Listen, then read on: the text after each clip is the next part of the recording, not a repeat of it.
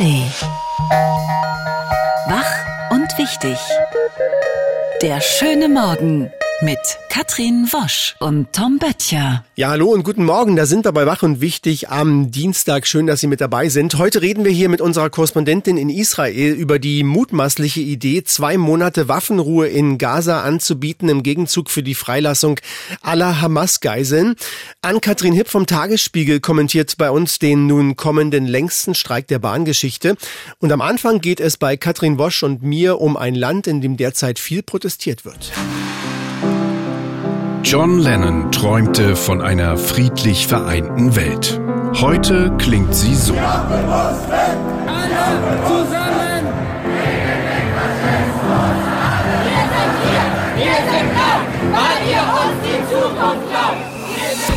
Streik, Protest, Widerstand. Die Radio 1 Themenwoche zur Demokratie und Protestkultur in Deutschland. Anti, anti! Und wir sprechen heute über die unterschiedliche Wahrnehmung von Protesten mit dem Konfliktforscher Felix Anderl von der Uni Marburg. Guten Morgen, Herr Anderl. Guten Morgen. Guten Morgen. Wir haben das zugegebenermaßen etwas platt überschrieben mit Bauern hui und Klima pfui. Aber die Frage stellt sich natürlich, warum gibt es so große Empörung über die Blockaden der letzten Generation und vergleichsweise so wenig Empörung, wenn Bauern Straßen und Autobahnauffahrten blockieren? Ja, man könnte natürlich annehmen, vielleicht hat die letzte Generation den Weg geebnet für neue Protestmethoden, die jetzt akzeptabel sind. Aber hm. ich glaube eher, dass es eben aus verschiedenen Milieus kommt und ähm, in der deutschen Gesellschaft manche Milieus als gefährlich eingeschätzt werden und andere eher nicht. Das sieht man beispielsweise ähm, an den Aktionen der Polizei. Also bei den Bauern und Bäuerinnen beispielsweise wurden Feuer, Feuertonnen angezündet, bisschen Pyrotechnik, was jetzt auch nicht so schlimm ist, aber bei einer Demo der letzten Generation hätte das sofort zu Platzverweisen oder Verhaftungen geführt. Also man sieht, da gibt es einen Unterschied. Und ich glaube, das hat zu tun damit, wie eben in Deutschland der Diskurs sich entwickelt hat über die letzten 20, 30, 40 Jahre. Ne? Also welche äh, Position gilt als legitim und das hat damit zu tun, wer Macht hat in dieser Gesellschaft und wer in den Institutionen eben auch vertreten ist. Mhm. Sie legen hohen Wert auf Feldforschung und teilnehmende Beobachtung. Das heißt, Sie forschen direkt auf Demonstrationen und bei Protesten. Was war dort für Sie zuletzt besonders interessant zu beobachten? Ja, sehr interessant ist jetzt bei den Bäuerinnen und Bauern ähm, zum einen, dass es ein sehr ländlich geprägter Protest ist und das ähm, ist schon was Außergewöhnliches. Also wir haben sonst oft ähm, so ein Potenzial von äh, Protesten, die eher städtisch, eher aus dem hochgebildeten Milieu sind und das war jetzt schon was Neues und das finde ich erstmal total interessant. Ähm, und dann die Aushandlung nach rechts äh, war auch wirklich spannend zu sehen, weil äh, gerade der Bauernverband hat sich ja explizit abgegrenzt, ähm, aber trotzdem schleichen sich dann so Symbole ein und Erzählungen vom rechten Rand und wie das verhandelt wird auf der Straße, das finde ich persönlich sehr spannend. Mhm. Das ist ja auch so, dass die letzte Generation wird ja immer offener als das Ziel eines sogenannten gerechten Volkszorns inszeniert und die Bauern werden auf der anderen Seite durch rechtsextreme Akteure, die Sie auch gerade angesprochen haben, in ihren Reihen von manchen so pauschal in eine demokratiefeindliche Ecke gedrängt. Wie gefährlich ist es aus Ihrer Sicht, wenn bei einer sogenannten Moral Panic Feindseligkeit gegenüber einer Gruppe erzeugt wird? Also den Begriff Moral Panic äh, finde ich schwierig. Ähm, es kommt immer darauf an, worauf sich da bezogen wird. Und ähm, ich denke, manchmal ist es wichtig, äh, Alarmsignalen, äh, an Alarmsignale zu senden. Und ähm, das ist ja jetzt auch passiert. Aber ja, wir sollten erstmal zuhören, was denn genau die Ziele sind. Ne? Und das finde ich ist bei der letzten Generation eigentlich selten passiert. Die Ziele waren ja gar nicht ähm, so radikal. Das waren ja ähm, relativ ähm, moderate Ambitionen. Ähm, bei den Bauern und Bäuerinnen finde ich die Protestziele, die genannt wurden, jetzt auch vollkommen in Ordnung. Ne? Also die Rücknahme der Subventionen, dafür darf man streiten. Das Problem war eher, das, was nicht gesagt wurde. Ne? Also es war ja klar, es geht irgendwie um mehr, aber wurde nicht gesagt, was ist denn dieses Meer und Deswegen konnten sich alle möglichen anderen Gruppen da anschließen und ihren äh, ja, Outrage und ihren Ärger darauf projizieren. Und ähm, das hat, glaube ich, diese schwierige Melange dann produziert, die auf der Straße war und die viele schon gefährlich fanden. Und würden Sie sagen, das steigert sich jetzt immer mehr und die Proteste werden immer wilder? Nö, das glaube ich eigentlich nicht. Also die Leute haben auch was zu tun. die müssen irgendwann noch wieder ihren Acker bestellen oder was auch immer sie machen. Ähm, und sowas hat immer eine gewisse Phase, ne, wo man damit äh, Aufsehen erregen kann und dann erledigt sich das dann auch wieder. Also Sie merken es bei der letzten Generation auch. Die ersten paar Proteste waren begleitet von einem riesen Medienrummel und alle diskutieren drüber. Und bei der hundertsten Blockade wird es dann auch nicht mehr so äh, aufgeregt diskutiert und dann müssen sich die Leute was Neues überlegen. Hm. Über die ähm, Wahrnehmung von Protesten, die auch unterschiedlich sein kann, haben wir in unserer Themenwoche Protest mit dem Konfliktforscher Felix Anderl von der Uni Marburg gesprochen. Vielen Dank, Herr Anderl. Ja, danke, schönen Tag. Tschüss, Tschüss für Sie auch. auch. Das wird der bislang längste Streik bei der Bahn. Satte sechs Tage bestreikt die Lokführergewerkschaft GDL den Personenverkehr von kommende Nacht 2 Uhr bis Montagabend. Die GDL will damit im Tarifstreit mit der Deutschen Bahn erneut den Druck erhöhen. FDP-Bundesverkehrsminister Volker Wissing hat kein Verständnis für diese Form der Tarifauseinandersetzung. Ich finde, dass dieser Tarifkonflikt zunehmend destruktive Züge annimmt. Ich habe null Verständnis für diese Form der Tarifauseinandersetzung. Ich glaube auch nicht, dass Herr Wieselski sich und seiner Gewerkschaft mit diesem Stil einen Gefallen tut. Eins ist klar. Der Dienstagskommentar mit Ann-Kathrin Hipp. Sie ist Tagesspiegel-Redakteurin und verantwortlich für den Newsletter Checkpoint. Guten Morgen, Ann-Kathrin Hipp. Guten Morgen. Guten Morgen. Hat Volker Wissing recht? Äh, ja, ich lasse jetzt an der Stelle einfach mal alle Wortwitze du des zu destruktiven Zügen in der Schublade mhm. ähm, und fange so an. Also grundsätzlich bin ich absolut kein Fan von Politikern, die sich über Streiks beschweren. Erstens, weil das Streikrecht in unserem Grundgesetz verankert und ein urdemokratisches Mittel ist, um sich für bessere Arbeitsbedingungen einzusetzen. Und zweitens, weil es in diesem ganz konkreten Fall ja zu sehr, sehr großen Teilen auf das Versagen der Politik zurückzuführen ist, dass die Bahn über Jahrzehnte kaputt gespart und überhaupt erst in diesem desaströsen Zustand gelandet ist. In diesem Sinne sollte es Herrn Wissing ein Herzensanliegen sein, dass Bahnfahrende tatsächlich zuverlässig und schnell ans Ziel kommen, könnte er zum Beispiel auch darüber nachdenken, ob er nicht die 1,5 Milliarden für den A100-Ausbau doch lieber in die Generalsanierung des Schienennetzes stecken will. So viel dazu. Zum Streik selbst muss man sagen, eigentlich macht Wieselski als Gewerkschafter ja einen wahnsinnig wichtigen Job und eigentlich müsste man meinen, dass die gesamte Gesellschaft mehr oder weniger hinter ihm und seinen Forderungen stehen sollte. Also wer weiß, was es mitunter für eine Last ist, mit der Bahn zu fahren, kann sich vorstellen, wie anstrengend es erst sein muss, für diesen Konzern zu arbeiten arbeiten. Und wer hört, dass sich der Bahnvorstand trotz miserabler Leistung Millionenboni in die eigene Tasche schaufelt, wird sicherlich jedem Lokführer jeden extra Cent oder jede extra Minute Freizeit gönnen. Ich glaube, darauf können wir uns eigentlich alle einigen. Jetzt kommt aber leider das Aber. Es ist ja kein Geheimnis, dass Herr Weselski gerade seine letzte Gewerkschaftsrunde vor seinem Ruhestand äh, dreht. Dass er da All-In geht, ist an sich erstmal selbstverständlich, dass er sich da vielleicht auch nochmal ein Denkmal setzen will. Aber leider hat man zunehmend den Eindruck, dass er dabei jede Verhältnismäßigkeit verliert und weniger an schnellen Lösungen als an ordentlich Lärm, Pauken und Trompeten interessiert ist. Ich meine ganz ehrlich, auch wenn das letzte Angebot der Deutschen Bahn sicherlich noch verbesserungswürdig ist, liegen aktuell auf dem Verhandlungstisch eine Inflationsausgleichsprämie, 13 Prozent mehr Gehalt und die Möglichkeit, sich ab 2026 für eine Stunde mehr Freizeit statt für eine dritte Gehaltserhöhung zu entscheiden. Andere Arbeitnehmer fänden das wahrscheinlich gar nicht so schlecht, erst recht nicht in der Wirtschaftskrise. Herr Weselski aber hält es nicht mal für nötig, sich für fünf Minuten an den Verhandlungstisch zu begeben, sondern setzt allein auf reine Provokation. Also er spricht von Tricks, Täuschung und Veralberungstaktiken. Er wirft seinem Kontrahenten an den Kopf, dass er sie nicht mehr alle habe und er ruft zum längsten und teuersten Streik in der Geschichte der Deutschen Bahn auf. Wohl wissend, dass er damit nicht nur dem Konzern, sondern vor allem auch der Wirtschaft und allen Bundesbürgern komplett eine reinhaut. Das ist für mich eine Eskalation mit Ansage in der Zeit, in der sowieso gerade schon irgendwie alles eskaliert und in der sowieso schon jeder am absoluten Limit ist. Aber hey, jetzt kann die Frau, die in einer anderen Stadt arbeitet, am Wochenende vielleicht nicht zu ihrer Familie fahren. Die nächste Familie kann nicht in den Urlaub fahren und zur Handball-WM und zur Grünen Woche kommt jetzt auch keiner. Also am Ende trägt Weselski, das muss man einfach so sagen, eine Verantwortung, die weit über die 10.000 Lokführer hinausreicht. Und da bin ich mir nicht sicher, ob er da wirklich auch verantwortungsvoll mit umgeht. Also Tarifverhandlungen sind, wenn wir es nochmal runterbrechen, wie der Name schon sagt, dafür da, um zu verhandeln. Seit November haben sich die Tarifparteien genau zweimal getroffen. Vielleicht wäre es dafür alle, aber insbesondere auch für Herr Wieselski, einfach mal an der Zeit statt auf laute Parolen wieder auf die klassische Tugend zu setzen, die sowieso gerade im ganzen Land irgendwie verloren zu gehen scheint, nämlich das gute alte Gespräch. Wer weiß, vielleicht wird es ja sogar noch zum Erfolgsmodell. Es wäre doch irgendwie ganz schön, wenn sich irgendwann wieder durchsetzt, dass am Ende nicht immer der gewinnt, der am lautesten schreit. Der Dienstagskommentar mit Ann-Kathrin Hipp vom Tagesspiegel. Vielen Dank. Danke auch. Hier ist die Radio 1 Tagesvorschau. Und heute ist Dienstag, der 23. Januar 2024. Die Gewerkschaft der deutschen Lokführer, da sind wir gestern nicht dran vorbeigekommen, hat die Beschäftigten in der Deutschen Bahn erneut zum Streik aufgerufen. Dieser soll heute dann im Güterverkehr am Abend um 18 Uhr losgehen und im Personenverkehr morgen 2 äh, Uhr. Dieser Ausstand soll bis Montag kommender Woche 18 Uhr andauern.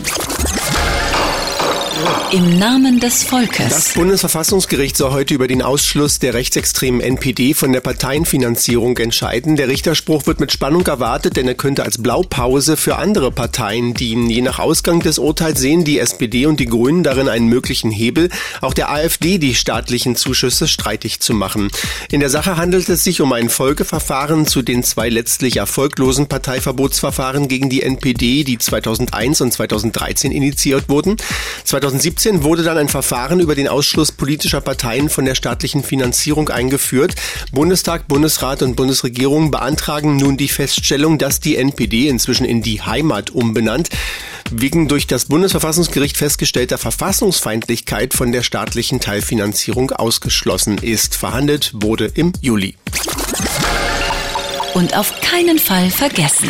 US-Großunternehmer Elon Musk setzt seinen Besuch in Polen fort. Der Chef des Twitter-Nachfolgers X will am zweiten Tag seiner Visite in Polen das ehemalige deutsche Konzentrationslager Auschwitz besuchen. Musk war im vergangenen November in die Kritik geraten, weil er seinem persönlichen Blog antisemitische Inhalte weiter hatte.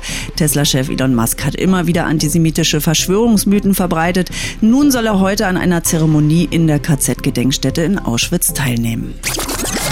Auf großer Reise. Die diesjährigen Oscar-Nominierungen werden heute um 14.30 Uhr unserer Zeit in Los Angeles bekannt gegeben. Für zehn der insgesamt 23 Kategorien, in denen Oscars vergeben werden, hat die Akademie bereits im Dezember Shortlists veröffentlicht. Dabei handelt es sich um eine Vorauswahl von Beiträgen, aus denen hinterher die Nominierungen hervorgehen. Unter den Beiträgen befindet sich auch der deutsche Film Das Lehrerzimmer, der ins Rennen um den Auslands-Oscar geht. Auch der deutsche Regisseur Wim Wenders hat es mit seinem Film Perfect Day Days auf die Shortlist International Feature Film geschafft. Die Oscarverleihung findet dann am 10. März statt. Was fehlt? Heute ist Tag der Handschrift. Der National Handwriting Day wurde 1977 ins Leben gerufen in den USA, um die Menschen damals schon aufzurufen, mehr zu schreiben. Der 23. Januar wurde gewählt, um den Unterzeichner der ersten US-amerikanischen Unabhängigkeitserklärung zu ehren. Sein Name ist John Hancock, hat auch am 23. Januar Geburtstag. Und nicht nur aufgrund seines Status als erster Unterzeichner kommt diese Signatur eine besondere Bedeutung zu. Auch optisch fällt die auf. 13 Zentimeter große Unterschrift auf dem Originaldokument fällt dem Betrachter sofort ins Auge. Und im, im, amerikanischen Englisch ist es tatsächlich so, dass der Name John Hancock sich als Synonym für eine Unterschrift eingebürgert Echt? hat. Also da sagt man hier, please put your John Hancock hier. Also bitte hier unterschreiben. Bei uns sagt man, mach mal dein Willi hier hin. Oder? Ja, stimmt. Was hat denn Willi unterschrieben, was für Deutschland wichtig war?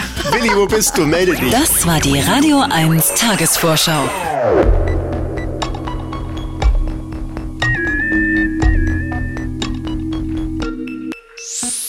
Es klingt ja wie so eine mögliche Lösung von zwei Problemen im Gazakrieg, dass es eine zweimonatige Waffenruhe geben soll und dass im Gegenzug alle 130 Geiseln der Hamas dann freigelassen werden. Dieses Angebot soll Israel den Vermittlern aus Ägypten und Katar übergeben haben.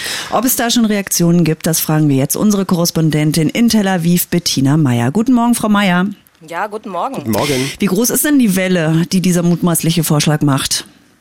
Ja, der kam ja sehr spät am Abend. Insofern äh, natürlich berichten jetzt alle Medien darüber und ähm, man kann sich vorstellen, dass auch die Angehörigen ähm, der Geiseln sicherlich die Luft anhalten werden, denn es war ja doch eine ganz schöne Achterbahnfahrt. Auch kurz bevor das bekannt wurde, ähm, hat ja Netanyahu auch noch mal gesagt, er lehnt definitiv ja ein Ende des Krieges auf jeden Fall ab. Das hatte ja äh, zumindest mal die Hamas, also die Terrororganisation, gefordert. Ähm, jetzt äh, liegt sozusagen eine zweimonatige Waffenruhe erstmal als Angebot vor vor von israelischer Seite. Mm, das hat aber die Regierung hier auch nochmal ganz klar gemacht, dass das kein Ende des Krieges bedeuten würde. Der Vorschlag soll ja vermutlich vor allen Dingen innenpolitischen Druck von der israelischen Regierung nehmen. Es werden ja auch Neuwahlen gefordert durchaus. Gibt es denn die Möglichkeit, dass in Israel neu gewählt wird?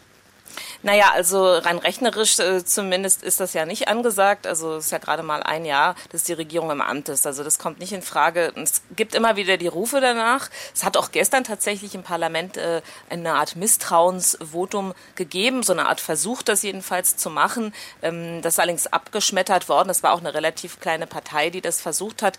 Ähm, es ist also keine Mehrheit zustande gekommen und die Koalitions ähm, Parteien haben das boykottiert, die sind äh, gar nicht dabei gewesen. Ähm, es war aber zumindest mal etwas, was Aufmerksamkeit erregt hat. Ja, also viele sagen ja hier, äh, solange dieser Krieg andauert, solange die Kämpfe andauern, ähm, ist das doch sehr unwahrscheinlich. Diese Frage äh, wäre dann eher aktuell, wenn tatsächlich mal der Krieg zu Ende ist und auch die Frage der Verantwortung äh, für das Ganze gestellt wird. Also wer ist verantwortlich auch dafür, dass am 7. Oktober ähm, ja, die Armee so versagt hat, ähm, dass die Regierung nicht da war im Grunde. Also sehen es viele äh, Menschen hier, die sich auch immer noch sehr unsicher fühlen, ähm, dass es bis jetzt auch noch nicht gelungen ist, äh, die, die Sicherheit wiederherzustellen und auch vor allen Dingen die Geiseln zurückzubringen. Wir lieben unsere Kinder mehr, als wir die Hamas hassen, steht auf einem Plakat, das angebracht ist an einem der Zelte, die von Netanyahs Haus stehen. Da haben nämlich Angehörige der Geiseln ein Protestcamp errichtet. Wie stark sind diese Stimmen in Israel? Ja, die sind sehr, sehr stark. Es gibt immer wieder ähm, Proteste. Also man hat, äh, im Grunde muss man ja äh, wissen, dass eben vor dem 7. Oktober es ja auch eine Protestbewegung gab, die äh, vor allen Dingen sich gegen die Justizreform gerichtet hat hier im Land, wo eben die Regierung versucht hat, ähm, das Justizsystem so zu verändern, dass es äh, weniger unabhängig ist. Und äh, ja, äh, im Grunde hat sich diese Bewegung einfach umorganisiert. Also das ist jetzt irgendwie, die, das Hauptziel ist geworden, wirklich die Geiseln zurückzubringen. Ähm, das sind aber auch teilweise dieselben Leute und natürlich auch die die Angehörigen und Familien, die eben verletzt wurden, die, ähm, wo es sehr tief sitzt, eben die Menschen verloren haben. Ähm, also diese Protestbewegung vor dem Haus von Netanyahu, äh, die, das waren jetzt äh, 300 Protestler, die dort äh, gekämpft haben zum Beispiel, aber es gibt im ganzen Land solche Bewegungen und ähm, die werden auch weitermachen, eben solange vor allen Dingen die Geiseln nicht befreit hm. sind. Bettina, Sie waren am Sonntag gerade auf dem Gelände des Nova Festivals. Dort wurden hunderte Bäume für die dort von der Hamas ermordeten Festivalbesucher gepflanzt. Was haben Sie dort erlebt? Erlebt? Ja, das war wirklich sehr bewegend. Also ähm, dieses, äh, dieser Festivalplatz, äh, ich habe mir selber sehr gruselig vorgestellt, wenn man ja weiß, dass dort über 360 Menschen von der Hamas getötet wurden, dass sehr viele Menschen verletzt wurden. Ähm, da hat ein richtiges Massaker stattgefunden. Als ich dann da war, ähm, war das eigentlich eine Blumenwiese, die geblüht hat, weil äh, die Wüste jetzt im Januar hier blüht. Also es gibt ganz viele rote Mohnblumen, die da ähm, gewachsen sind und die Erde bedecken, da wo viele Menschen eben gestorben sind. Und dort haben dann eben die Familien die Bäume gepflanzt. Ähm, ich habe mit ähm, Familien geredet. Ähm, teilweise sehr schwer, auch natürlich, äh, weil viele das erste Mal auch an dem Ort waren, wo ihre Kinder, ähm, ihre Eltern vielleicht, aber auch Geschwister gestorben sind ähm, und äh, ja auch viele wirklich in Tränen ausgebrochen sind. Äh, ja und viele haben eben gesagt, äh, dass sehr viel Wut auch tatsächlich da. Äh, der Wunsch nach Frieden ist auf der einen Seite, aber die Wut eben, eben auf äh, die Menschen auch in Gaza, die äh, Hamas vor allen Dingen, aber es gibt auch Stimmen, dort die ich gehört habe, die gesagt haben, wir müssen, äh, wir dürfen es nicht aus Gaza zurückziehen, wir müssen sogar dieses Gaza platt machen. Also auch solche äh, Wut ist eben dort da. Muss eben auch verstehen, dass dort eben wirklich äh, ja, Angehörige getötet wurden und äh, dass diese Menschen natürlich trauern, trauern dürfen und ähm, jetzt diesen Ort auch haben, äh, wo sie immer wieder zurückkehren können. Das soll auch ein, äh, so eine Art Memorial werden, also so eine Art äh, ja, Stätte des Erinnerns. Hm, ja, und die Bäume sind schon mal der erste der erste Weg, äh, um so einen Erinnerungsort zu schaffen. Ähm, viele haben ja auch gesagt, das ist ein Symbol des äh, Leben neu wächst und die Wüste, wie man sieht, wächst ja auch und die Natur hört eben nicht auf zu wachsen. Und mhm. äh, das war für viele auch eine Art Beruhigung, glaube ich. Über eine mögliche Waffenruhe in Gaza und die neuesten innenpolitischen Ereignisse in Israel haben wir gesprochen mit unserer Korrespondentin in Tel Aviv, Bettina Meyer. Vielen Dank. Die Radio 1 Denkpause. Heute mit Monika Bellucci, Schauspielerin. Wenn sich Menschen scheiden lassen, ist das immer eine Tragödie. Wenn die Menschen jedoch zusammenbleiben, kann es noch schlimmer werden. Ende der Denkpause. Die heutige Denkpause in Erinnerung an den 23. Januar 1874, denn heute vor 150 Jahren verabschiedete der preußische Landtag das Gesetz über die obligatorische Zivilehe.